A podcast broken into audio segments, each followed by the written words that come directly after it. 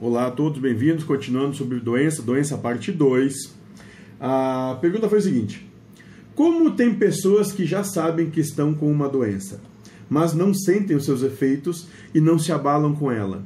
E o pai Joaquim vai dar a seguinte resposta para a gente: É porque elas não elas é porque elas têm a informação de estar doentes, mas ainda não têm a consciência da doença.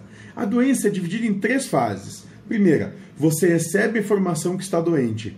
Segunda fase, você começa a ter consciência da doença, começa a perceber o que a doença começa a causar, as dores, os maus mal-estar. E a terceira fase é como você se sente. As criações mentais, sentimentais e emocionais referentes a isso. Lembrando que se ficar com raiva e se revoltar, sofrerá mais, pois a mente aumentará as sensações.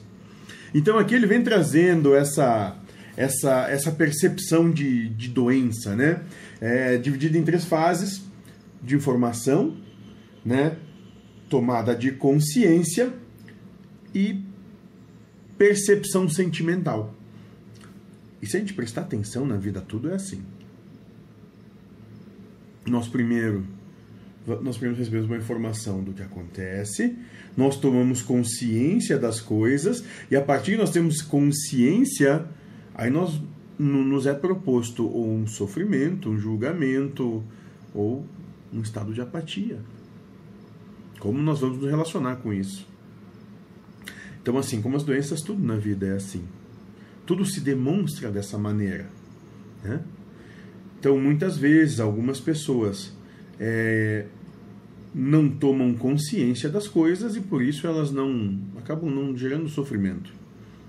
Outras, há aquelas outras que é, sabem, tomam a consciência e optam por não sofrer.